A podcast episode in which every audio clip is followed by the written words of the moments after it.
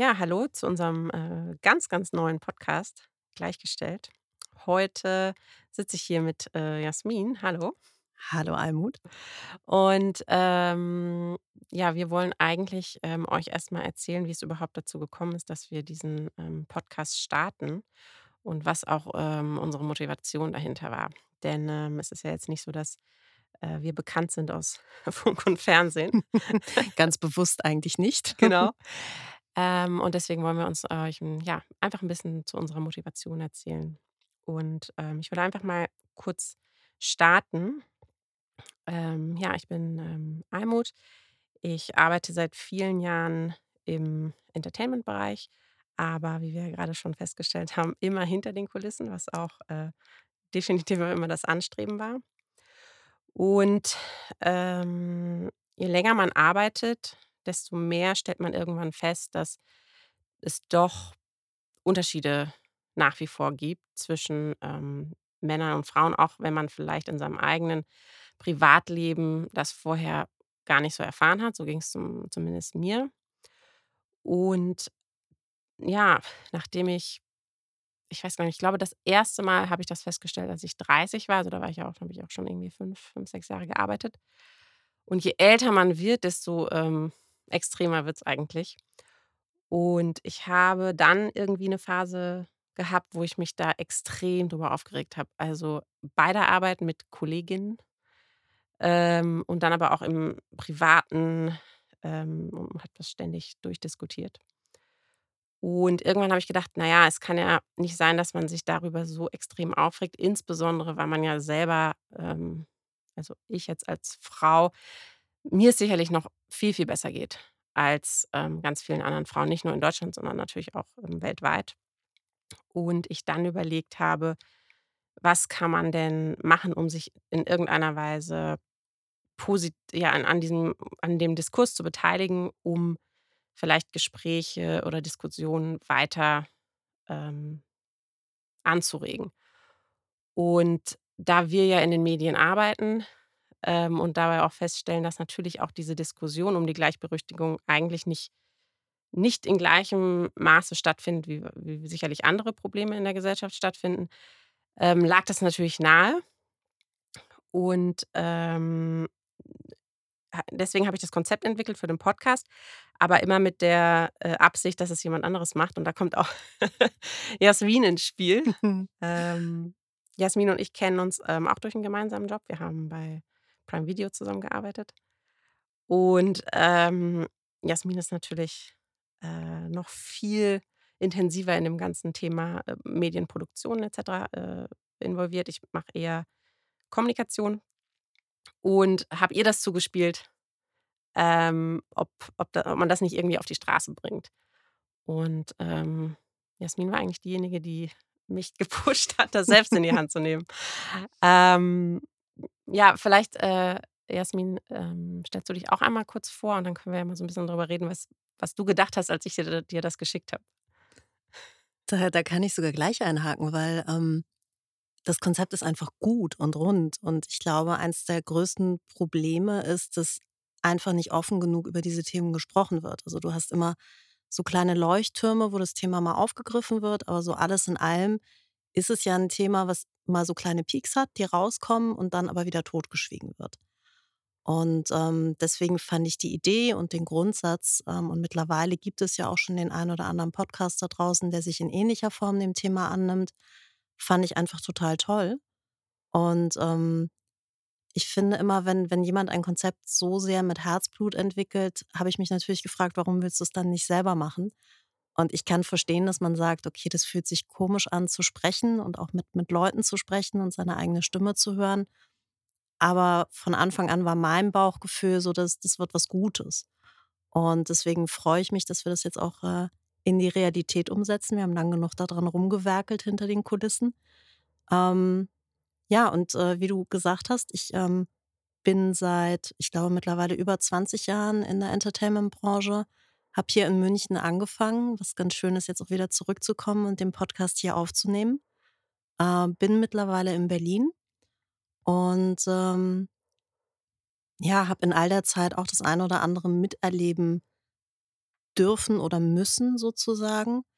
Ähm, ein bisschen ähnlich wie bei dir. Ich glaube, ich habe sehr, sehr viel Glück gehabt. Also auch wenn ich einen, ähm, ich sag mal, Migrantenhintergrund habe, ähm, bin ich doch in einem sehr, sehr geschlossenen und sehr guten Umfeld aufgewachsen und habe dann erst später in meiner beruflichen Laufbahn erlebt, was es eigentlich bedeutet, wenn man im Prinzip weiblich ist und die Mehrheit der Vorgesetzten zum Beispiel eher männlich oder aber auch alternativ. Ähm, es gibt leider auch die, die anderen Beispiele, wo du eine weibliche Vorgesetzte hast, die ähm, eben sich sehr männlich verhält, eigentlich in ihren Verhaltenszügen und ähm, dadurch dazu tendiert, andere Frauen unter anderem auch mit wegzubeißen. Also all das waren so Erfahrungen auf dem Weg, die ähm, die mich geprägt haben, die sicherlich auch meinen meinen Führungsstil meinem Team gegenüber geprägt haben und und hoffentlich auch heute noch prägen im positiven Sinne, als dass man sich natürlich Gedanken darüber macht, was das mit einem Menschen macht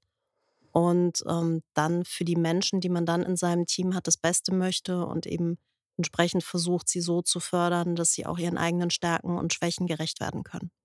Ja. Ähm, da du das Thema jetzt schon aufgegriffen hast, dass du, ähm, quasi deine eigenen Erfahrungen im Job gemacht hast, was waren denn da so erste, ähm ja, erste Erfahrungen oder erste vielleicht Momente, in denen man anfängt, darüber nachzudenken oder zu realisieren: „Hier, irgendwas läuft anders, als als ich mir das vielleicht eigentlich vorgestellt habe?“ Mhm. Hm, erst die doch erstaunlich obwohl es die Entertainment-Branche ist, die erstaunlich geringe Anzahl an weiblichen Vorgesetzten. Das war 'n sehr, sehr interessantes Merkmal. Und ich glaube, der signifikanteste Moment, wo mir das irgendwie bewusst geworden ist, war, als es darum ging, einen neuen Bereich aufzubauen, wo ich von Anfang an mitgewirkt habe und eigentlich auch so 'n bisschen den Projektlead zu dem Zeitpunkt hatte und, ähm, dann weitere Kollegen für diesen Bereich eingestellt wurden, also von extern und auch Menschen auf meine Empfehlung hin in die Firma gekommen sind. Und dann ging's so 'n bisschen da drum, aus diesem Projekt dann auch 'ne Abteilung zu machen. Und meine damalige Chefin von dem Bereich sagte dann allen Ernstes zu mir, ähm, dass sie meinen Kollegen als Abteilungs und Bereichsleiter vorschlagen würde, weil unser Geschäftsführer ja mit Männern besser klarkommen würde.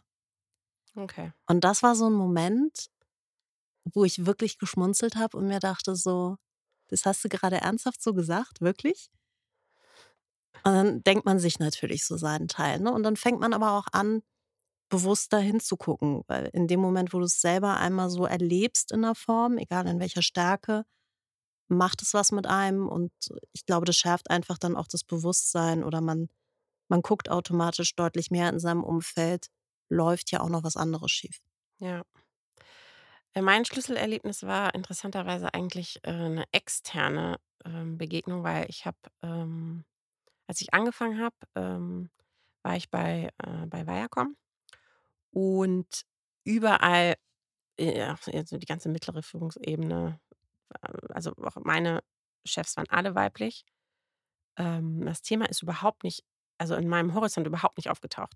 Und hätte mir da irgendjemand gesagt, so, es gibt Unterschiede im Berufsleben, ich war da, glaube ich, wirklich in so 'ner rosaroten Blase, ähm, und habe dann natürlich auch erst nachher festgestellt, dass das ja wirklich, äh, ja, 'ne ja, 'ne rosarote Wolke war, auf der man, äh, die ersten auf dem ich meine ersten Berufsjahre verbringen konnte. Und dann habe ich den Job gewechselt hier, äh, in München und hatte ich eine meiner ersten externen Meetings. Ähm, habe ich mit 'ner Agentur gesprochen und denen, ähm, erzählt, was wir alles planen fürs nächste Jahr und was sie dann umsetzen sollen für, äh, ja, für mich, ich ja die Kundin war. Und dann ich glaube, ich habe eine Stunde gefühlt 'n Monolog gehalten, um dann am Ende, ähm da waren auch nur von der Agentur waren, glaube ich, nur Männer da. Die saßen auch schon so, ne, im im Sessel, also so schön breitbeinig zurückgelehnt, äh, Kopf in 'n Nacken. Ähm, und dann hat der Chef von denen gesagt: „Also, das ist aber alles falsch, also wie ich das einschätze und was was ich plane.“ Und er würde das dann einfach im Nachgang noch mal mit meinem Chef besprechen. Und ich war so perplex. Ich wusste gar nicht, was ich darauf antworten sollte, weil ich hatte das überhaupt nicht erlebt bis dahin und bin dann, ähm, raus und habe mir noch mit 'ner anderen Kollegin so gesprochen, so: „Ist das wirklich grade passiert?“ Ähm Da hatte ich aber das Glück, ähm, dass derjenige, für von dem er dachte, dass das mein Chef war war es gar nicht, aber es war jemand, den er in der Firma kannte, ähm, nur am Telefon gesagt hat: „Ja, was auch immer, ähm, Sie für Fragen haben, können Sie direkt mit Almut besprechen.“ Das war dann natürlich total die coole Reaktion. Obwohl es noch nicht mal dein Chef war eigentlich, Ja. ne? Ist lustig. Aber ab dem Moment habe ich, glaube ich, auf jeden Fall angefangen, da auch hinzugucken und dann halt genau das, was du eben erzählt hast, dass man anfängt zu schauen: „Ach, irgendwie sind ja doch alle Chefs männlich.“ Ähm, und dann noch 'n paar Jahre später, als es dann selber irgendwie darum ging, ne, äh, ob man befördert wird oder ob 'ne Kollegin befördert wird, dass es immer also, ich würde noch nicht mal eigentlich ist auch schon sch noch nicht mal sagen, es dauert hat lang länger gedauert, sondern es hat halt einfach überhaupt nicht stattgefunden, während man, äh, die Mehrzahl an männlichen Kollegen so gesehen hat, die in einem Rhythmus befördert wurden, der einfach ach ja, äh, Zeitpunkt X ist vorbei und dann geht's halt weiter. Und, ähm, bei den weiblichen Kollegen war es dann eher dass das immer 'ne Diskussion war und dass das nie irgendwie Teil des normalen Entwicklungsprozesses war. Und das fand ich dann schon extrem. Glaubst du, das hängt mit diesen, ich nenne es mal Klischees zusammen, dass, ähm, man als Frau oder beziehungsweise als als Mädchen schon immer gesagt bekommt, dass man eben nicht zu laut sein soll, dass man demütig sein soll? Also, es ist ja so 'n Generationending, ne? Ja. Sehr, sehr lange ist ja so erzogen worden in die Richtung, ähm, wohingegen ja Jungs durchaus immer laut waren und sich behaupten sollten und mussten, ähm, dass wir vielleicht zu leise sind, auch im im Arbeitsumfeld? Ja, ich glaube schon, dass das definitiv 'n Teil davon ist. Ähm ich glaube und und und deswegen ist es, glaube ich, auch so wichtig, dass man da immer wieder drüber spricht, über diese ganzen Themen, dass ganz oft auch so, ähm, Naivität 'ne Rolle spielt. Weil, ähm, wir ja tendenziell und sicherlich auch die Generationen, die jetzt nach uns kommen, immer mehr dazu erzogen werden, dass Gleichheit besteht. Ähm, ich habe das jetzt auch mal von 'ner anderen, äh, ja, Bekannten noch gehört, die dann so gesagt hat, diese diese angenommene Gleichheit, die wir haben in in Deutschland und dass man sehr wenig damit konfrontiert ist und dass, wenn man dann in so 'n Unternehmen reinkommt, ähm, glaube ich, als Frau also, so ging's mir auf jeden Fall auch, total naiv ist und irgendwie davon ausgeht: „Ja, aber wenn ich meine gute Arbeit mache, dann wird das alles so laufen.“ Und diesen Faktor, den's ja einfach den's ja einfach gibt, ähm, dass Männer eher in den Führungs äh, Rollen sind et cetera und natürlich dann der, äh keine Ahnung, der männliche Chef auch eher seinen Lookalike, ähm, befördert et cetera, dass dass man diesen Faktor nicht beachtet und denkt, man den gibt es nicht. Mhm. Und deswegen nicht entsprechend agieren kann und man man irgendwie annimmt ja, aber wenn ich hier meine Arbeit mache, dann ist das erledigt. Aber da gibt's halt einen Faktor, wie auch immer den man nimmt, ne, gläserne Decke oder was es für Begriffe dafür gibt, den nicht mit einkalkuliert und sich dann vielleicht auch manchmal verrennt, also, in in bestimmte Sachen, weil man das gar nicht leisten kann, was gefordert ist, weil man einfach das falsche Geschlecht hat. Ja, oder also, ich weiß nicht, wie's dir geht, aber was ich auch ganz oft gesehen habe, ist, dass viele Frauen dazu neigen, männliche Verhaltensweisen zu adaptieren, also, im im Umgang miteinander oder in in Projektarbeit, um eben diese Anerkennung oder diesen Raum zu bekommen. Ja. Weil sie glauben, nur weil man im Prinzip wie 'ne Eidechse adaptiert und den Hintergrund sozusagen übernimmt, dass es das dann einfacher macht, ähm was ich noch nicht mal glaube, ehrlich gesagt, weil ich glaube, das wird dann, wenn eher sehr, sehr stark von von beiden Seiten belächelt. Ich glaube, die Frauen gucken immer drauf und denken so: „Ups, was ist da passiert?“ Die Männer denken sich eher nur ihren Teil wahrscheinlich da drüber, ne? Ja, ich meine, es das gab's ja auch dann 'ne Zeit lang. Ich glaube, jetzt ist es schon 'n bisschen, dass es aufgebrochen wird, aber definitiv wurde das ja auch kommuniziert an Frauen, ne? Also, du musst, also, quasi die männlichen Attribute übernehmen wie laute Stimme, ähm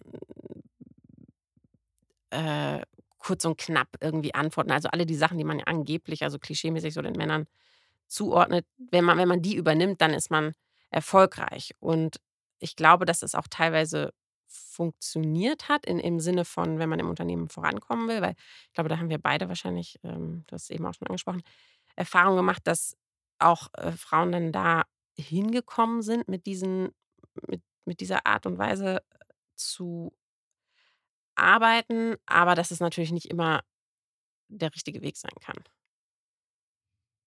Und auch nicht sein sollte eigentlich, Genau. ehrlich gesagt, ne? Ja. Also, ähm, ich muss dazu sagen, ich habe auf meinem Weg auch sehr viel Glück gehabt, weil ich glaube, mein Weg wäre anders gelaufen. Mein mein allererster Chef, den ich hier in München hatte, ähm, war eigentlich das, was ich jedem wünschen würde in im im Einstieg in 'ner neuen Branche. Also, ich habe vorher in Hamburg in 'ner anderen Branche gearbeitet und, ähm der, ich sage mal, Weitblick und das Verständnis von von ihm war damals einfach ziemlich großartig. Und ich glaube, ohne diese Attribute oder ohne diesen Menschen wäre ich wahrscheinlich heute auch gar nicht da, wo ich heute bin, weil er mir vieles ermöglicht hat. Ähm, ich war ursprünglich in 'nem ganz anderen Bereich eingestellt, als ich hier angefangen habe in München und habe ihn damals gebeten, weil ich gesagt habe: „Ich komme gar nicht aus der Branche. Ich würde halt in allen Teams gerne einmal rotieren.“ Und das hat er fand er 'ne tolle Idee, hat das unterstützt. Und irgendwann bin ich im Marketing gelandet und im Marketing habe ich gemerkt, sitze ich einfach viel, viel besser. Ich habe mich in dieser beratenden Funktion viel besser gefühlt als in der verkaufenden.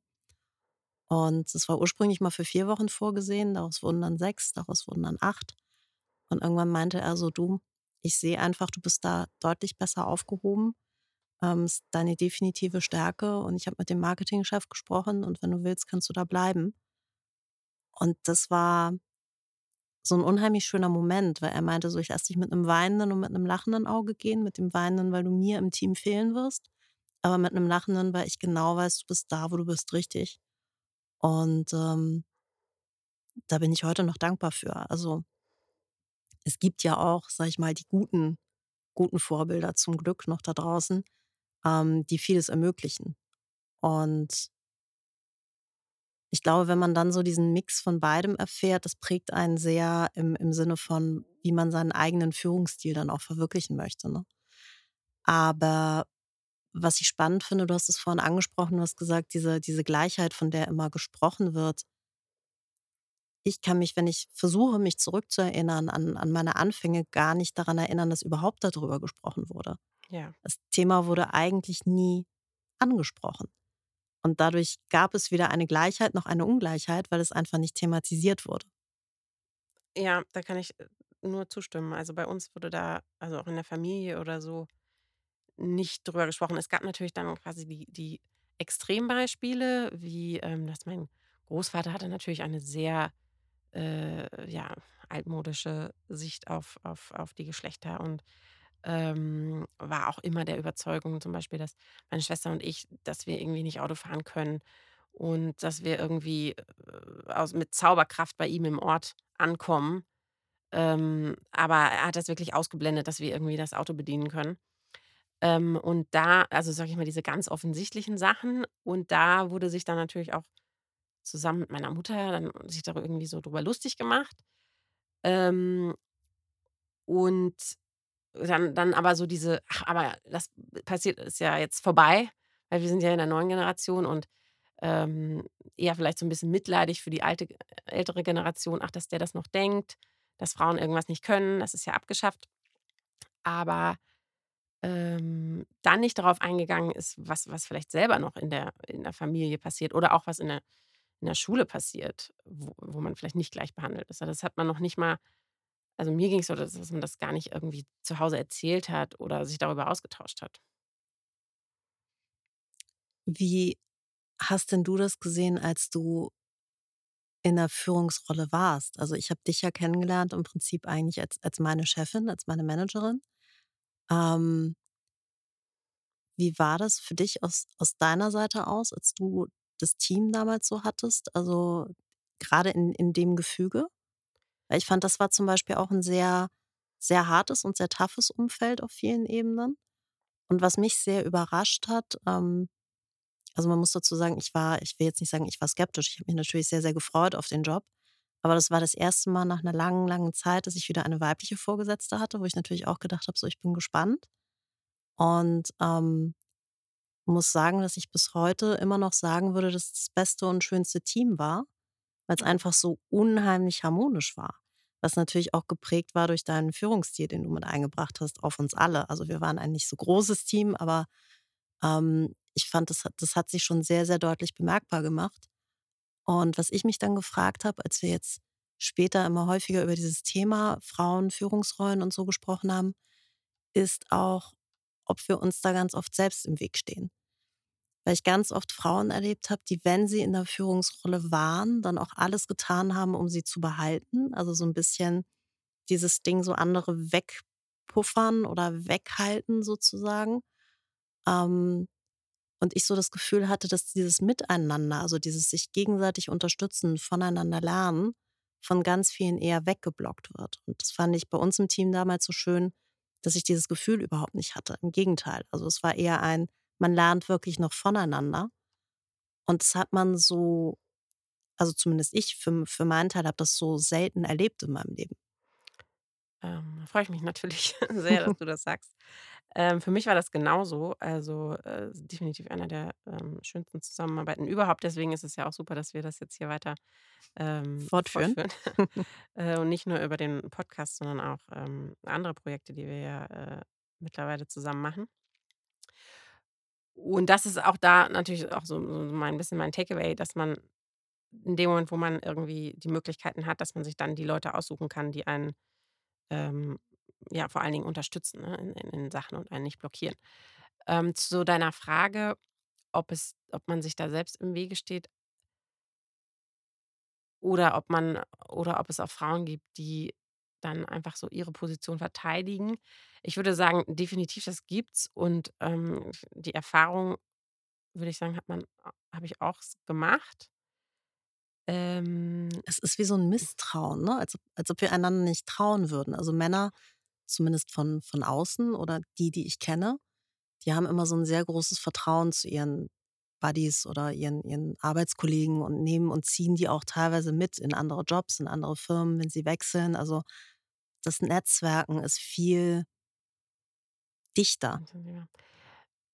ja, würde ich auch, äh, so im Allgemeinen so sagen.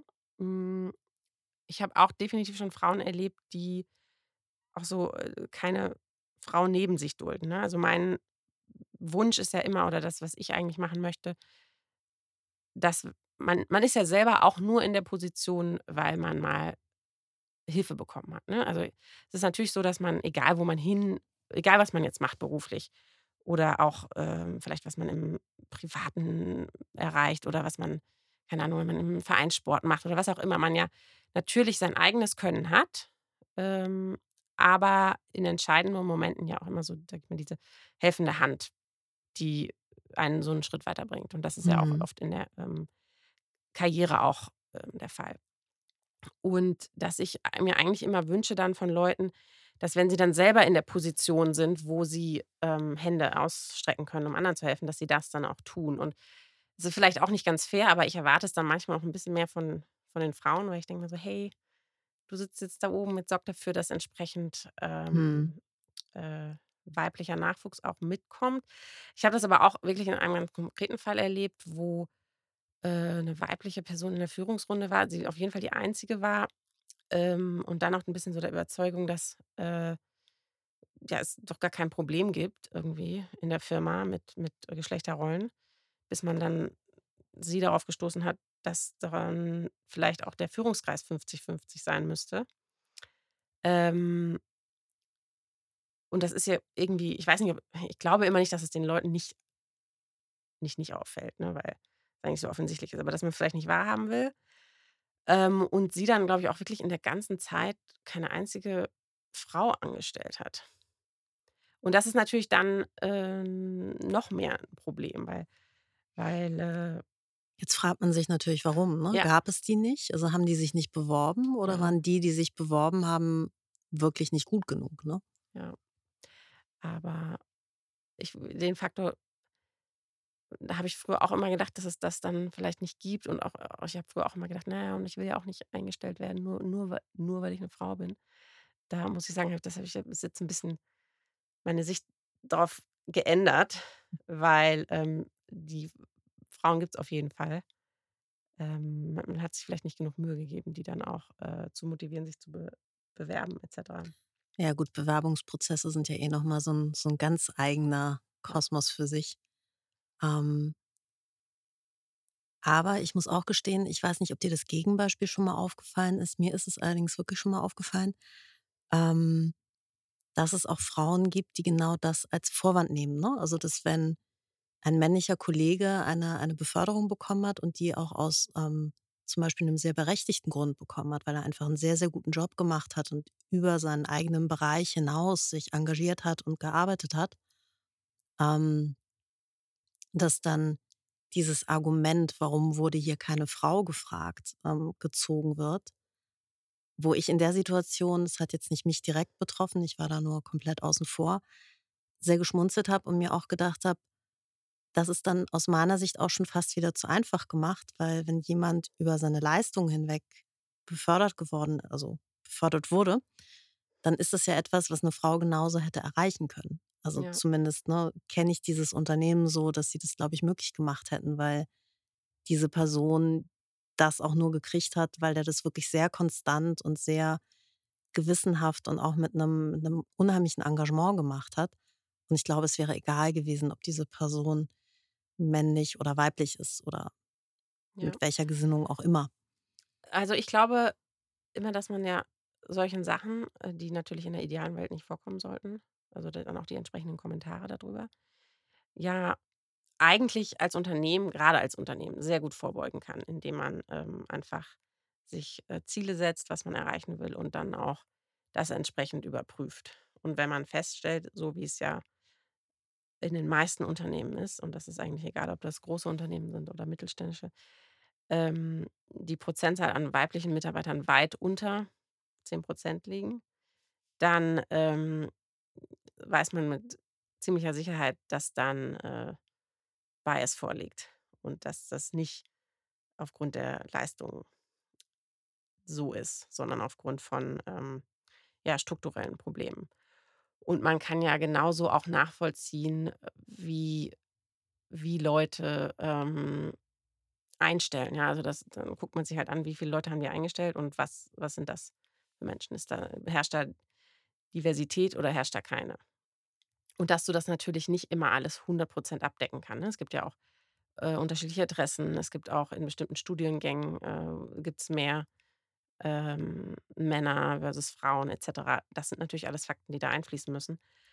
Aber dass man das im Grunde, glaube ich, immer sehr gut an Zahlen nachvollziehen kann. Aber ich immer das Gefühl habe, dass sich die meisten Unternehmen wirklich auch da, ähm, weigern, da wirklich offen drauf zu schauen und sich dieser dieser Situation zu stellen und dann auch die entsprechenden Weichen zu stellen, dagegen zu arbeiten. Mhm. Hm, was ich mich jetzt in deinem Fall gefragt habe, weil ich 'n 'n ähnlichen Fall selber hatte, als ich eine Stelle ausgeschrieben habe, ähm als es da um um die Frauen-Einstellen-Thematik ging. Ähm, ich habe erstaunlich wenig weibliche Zuschriften für die Stelle gehabt.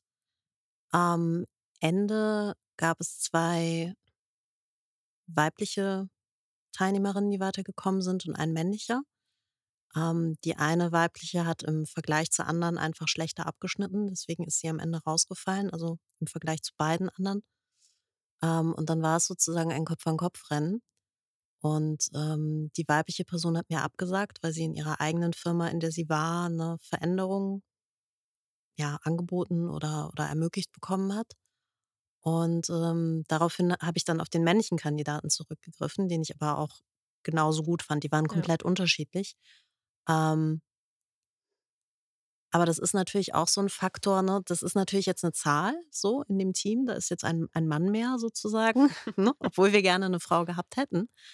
Ähm, das heißt immer, die Frage ist dann auch, wie gut oder wie aussagekräftig ist so 'ne Zahl, ne? Ich glaube, wichtig ist das, was du grade meintest, auch dieses, dass man die Zahlen nicht nur anschaut, sondern auch guckt, warum ist die Zahl so, wie sie ist? Ja. Wie ist das entstanden, ne? Es ist entstanden, weil es entweder nicht die Frauen gab oder die sich nicht beworben haben oder die durchgefallen sind durch den Prozess. Woran liegt's am Ende des Tages? Genau, und dass man sich damit einfach wirklich konkret, ähm, auseinandersetzt und nicht, ähm, den Status quo akzeptiert.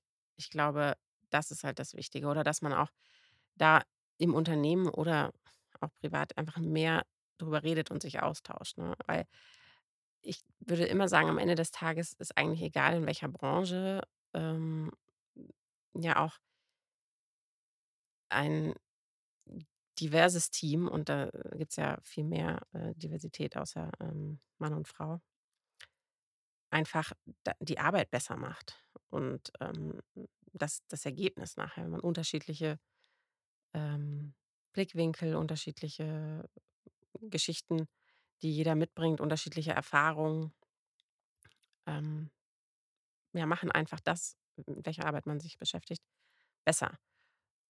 Und wenn man das in den Fokus rückt, hat man sicherlich auch im Unternehmen oft ganz andere Möglichkeiten, als wenn man auf das in Anführungszeichen nur, äh, Frauenthema runterbricht, weil das natürlich auch oft 'n ganz fiesen also, es hat ja keine gute kein gutes Image, so diese ganze Frauenpolitik, ne? Da gehen ja geht ja erst mal eigentlich grundsätzlich jeder so 'n bisschen auf Abstand. Ähm, Männer fühlen sich angegriffen, Frauen wollen nicht mit reingezogen werden, weil sie wollen nicht irgendwie als die aggressive Feministin dastehen. Und wenn man das, glaube ich, auf so 'n neutraleren Boden holt, Diversität, Zahlen, Fakten, Einflussfaktoren, ähm, dass man da vielleicht dann auch 'ne bessere Chance hat, erst mal das gemeinsame Gespräch zu führen. Was meinst du, hat dazu geführt, dass das so 'ne vertrackte Situation ist? Also ähm also, was glaubst du, ist der Grund, dass die Situation so ist, dass sich sofort die Leute angegriffen fühlen, wenn es auf dieses Thema kommt und dass viele Frauen dann sagen so: „Oh Gott, ne, ich will jetzt hier nicht als die verbissene Feministin dastehen. Ich möchte mich nicht dazu äußern.“ Also, was hat zu dieser so extrem verhärteten Situation eigentlich geführt? Ich also, ich kann das natürlich auch nur abschätzen.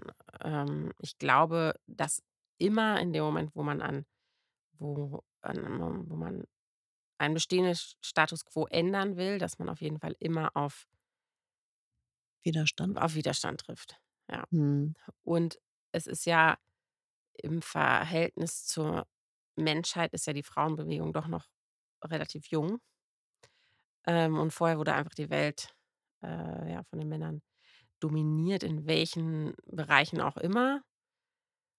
Ob das jetzt, ja, in den Jobs waren, also, dass Frauen gar nicht gearbeitet haben, ähm, die Männer alle Positionen erfüllt haben oder ob das auch in der Literatur der Fall war, ne, dass Männer natürlich irgendwie die Bücher veröffentlicht haben und dass man dann als Frau auch noch die Geschichten aus der männlichen Perspektive gelesen hat. Also, das ist alles so extrem männlich geprägt dass man, ja, in dem Moment, wo ich müsste eigentlich sagen, wo Frau das Thema dann mal anspricht vor allen Dingen ist auch erst mal so an an den gan Anfängen natürlich irgendwie so allein auf weiter Flur ist und sich g gegen etwas stellt, was seit Jahrhunderten gewachsen ist. Und heute und ich würde sagen, was wahrscheinlich so in den letzten paar Jahren ähm, so umgeschlagen ist, dass dass derjenige, der was falsch macht oder in der denkt, dass er was falsch macht, sich ja so angegriffen fühlt und das und vielleicht auch Angst hat, wenn man jetzt zum Beispiel sagen wir mal, wir würden jetzt die also, die Frauenquote sollte wirklich überall eingeführt werden. Dann haben natürlich die Männer, die jetzt in den Positionen sind, fühlen sich dann vielleicht angegriffen und denken: „Oh Gott, aber dann muss ich ja Platz machen. Und wo wo bleibe ich dann?“ Äh, und dass man natürlich immer als Erstes an sich denkt und an seine Sicherheit und seine Position. Ähm, dass man das erst mal von sich weg hält. Und, äh und natürlich sich auch irgendwie verteidigen will und sagen: „Ja, aber also, dass ich hier in dieser Position bin, ist auf jeden Fall gerechtfertigt.“ So, das ist wahrscheinlich der 1. Gedanke. Oder? Mhm. Und und als Frau und ich hatte das ja auch ganz, ganz lange und, ähm deswegen muss ich vielleicht auch ganz ehrlich sein, habe ich mich natürlich auch schwer getan, hier so über diese ganzen Themen dem Podcast zu sprechen. Ich glaube, das war schon auch 'n Grund, über den ich mit überlegt habe, ob ich das mache oder nicht, weil man natürlich schon weiß, dass das nicht so gerne gesehen wird, äh, auch grade im Arbeitsumfeld, ne? Also, jetzt ich bin jetzt ja selbstständig und dass man dann vielleicht auch denkt: „Ja, wenn ich mich da irgendwie ganz offen als Feministin bekenne, dann haben vielleicht auch andere, äh, potenzielle Kunden oder Firmen, ne, irgendwie 'n Problem damit“, weil man irgendwie so als der Troublemaker dasteht. Und wollen vielleicht nicht mehr mit der arbeiten, ähm oder auch im Privaten, dass man irgendwie so die Aggressive ist. Und und da will man vielleicht auch den doch den Klischees entsprechen und nicht so sein. Nicht Also, auffallen, v meinst du? vielleicht, also, obwohl das betrifft Ich finde es so interessant, weil weil all das, was du gerade nennst, für mich so Labels sind, ne? Also, auch so Feministin ist ist so 'n Label. Warum kann ich nicht einfach Frau sein, die sich für das Thema Frauen einsetzt und für Gleichgestelltsein einsetzt? Warum muss ich damit automatisch dem dem Label einer Feministin entsprechen?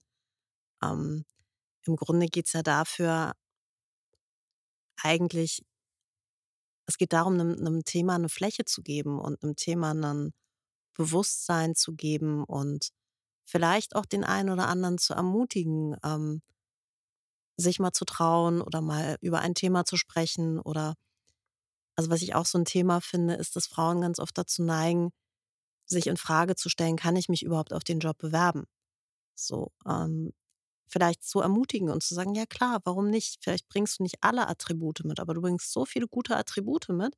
Geh und trau also, geh und trau dich, ne? Mach's Ja. einfach so.“ Ähm da ist immer die Frage, ist fällt das dann gleich unter dieses dieses Label Feminismus oder ist das nicht einfach etwas, was was ganz natürlich sein sollte, dass man sich supportet, dass man den anderen versucht zu empowern und und irgendwie, ja, wie du gesagt hast, eigentlich die Hand reicht, ne? Gerade wenn man schon einiges erfahren hat und auch 'n bisschen mitbekommen hat, dass man versucht, dieses Wissen 'n bisschen weiterzugeben, zu helfen, um eben anderen die Möglichkeit zu geben, sich auch so zu entwickeln auf auf ihre Art und Weise. Ja. Äh, ja, ich finde auch, dass so sollte das dann idealerweise sollte das genauso sein, dass man sich, ähm, gegenseitig unterstützt, dass man, ähm ja, in dem Moment, wo man irgendwie an einer und jeder viele finden sich, glaube ich, in irgendeiner Weise mal in einer Machtposition, wenn man's so ausdrücken will, wieder, in der man die Möglichkeit hat was was positiv zu beeinflussen oder irgendwie einen kleinen kleinen Schritt an Veränderungen herbeizuführen. Und wenn das auch nur ist, dass man vielleicht die Freundin, die irgendwie zaudert bei der Bewerbung, sagt: „Hey, mach das doch und, ähm, musst dich da nicht irgendwie zurücknehmen.“ Hm ich habe auch 'ne ganze Zeit lang, auch auf jeden Fall, als ich jünger war, ähm, glaube ich, auch nicht so richtig gesagt, dass ich 'ne Feministin bin, weil ich auch dieses Label da hatte ich auch Probleme mit. Jetzt ist es anders, ähm, weil's ja im Endeffekt einfach nur heißt, dass man die Gleichberechtigung zwischen, äh, den Geschlechtern möchte und, ähm, kann das jetzt auch sagen. Und eigentlich sollte ja auch idealerweise jeder Mann sagen, dass er 'n Feminist ist. Mal gucken, das wird dann noch 'n bisschen dauern. Hm. Ähm aber damit man einfach so die Dinge ja, vielleicht noch auch noch 'n bisschen greifbarer, ähm, machen kann. Ich glaube, das war sicherlich nachher oder, ähm, am Ende der ganzen Reise, wie es überhaupt zu dem Podcast kam, der ultimative Auslöser dann für mich, dass ich gesagt habe: „Okay, grade wenn ich, ähm, so jemanden wie dich auch an meiner Seite habe“ und wir dürfen ja auch, ähm, Patrick nicht vergessen, der ganz viel für uns hinter den Kulissen tut. Ähm ja, zu versuchen, da mehr Stimmen Raum äh, Raum zu geben und, äh und dass wir hoffentlich die Möglichkeit haben und wir wollen uns da ja auch gar nicht einschränken, über über welche Themen des Feminismus wir sprechen, sondern es ist ja einfach so ein weites Feld. Ähm dass wir versuchen, ja, tolle, ähm, Gesprächspartnerinnen zu finden, die uns A über ihre persönlichen ähm, Erfahrungen natürlich, ähm, was erzählen, aber, äh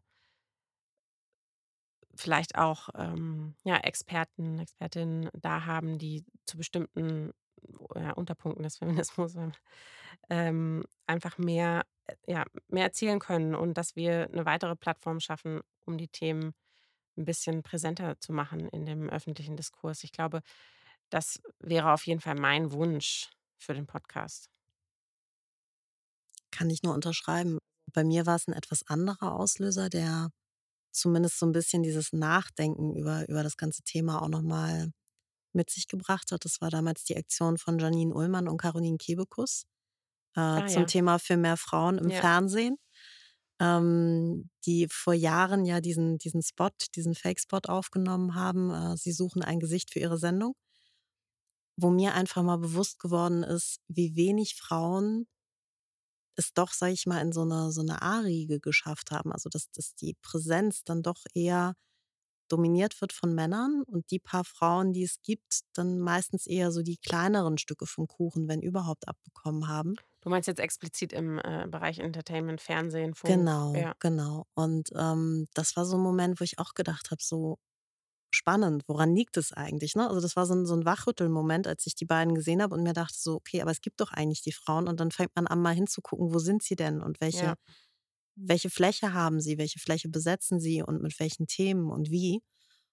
Und dann wurde mir bewusst so: „Oh, da da gibt's wirklich 'n Problem“, ne? Das war so das Ding, als dann dein Podcast-Konzept kam, von dem ich eigentlich am schönsten fand, dass ja dein Grundgedanke war, dass aus jedem Gespräch ein Mehrwert entstehen soll. Also, dass der der Mensch, der es hört, im besten Fall für sich irgendwie was mitnehmen kann, was ihm hilft oder was ihn vielleicht anregt, auch selber irgendwie zu helfen oder zu unterstützen. Ähm, deswegen fand ich die Idee so schön, weil sie sich eben auch nicht nur auf das Entertainment beschränkt, was jetzt bei mir vielleicht der Auslöser war, Ja. überhaupt mal über das Thema nachzudenken, ähm, sondern eigentlich so 'n so 'n Querschnitt sein soll durch die komplette Gesellschaft eigentlich. Ja, idealerweise. Ähm, dank dir werden wir das ja hoffentlich schaffen, weil du ungefähr jeden kennst in Deutschland. Schön wär's. Nein, so so ist es Ähm nicht. ähm, aber es soll sich, ähm, jeder und jede herzlich eingeladen fühlen, ähm, ja, bei uns dabei zu sein und, Dinge zu erzählen.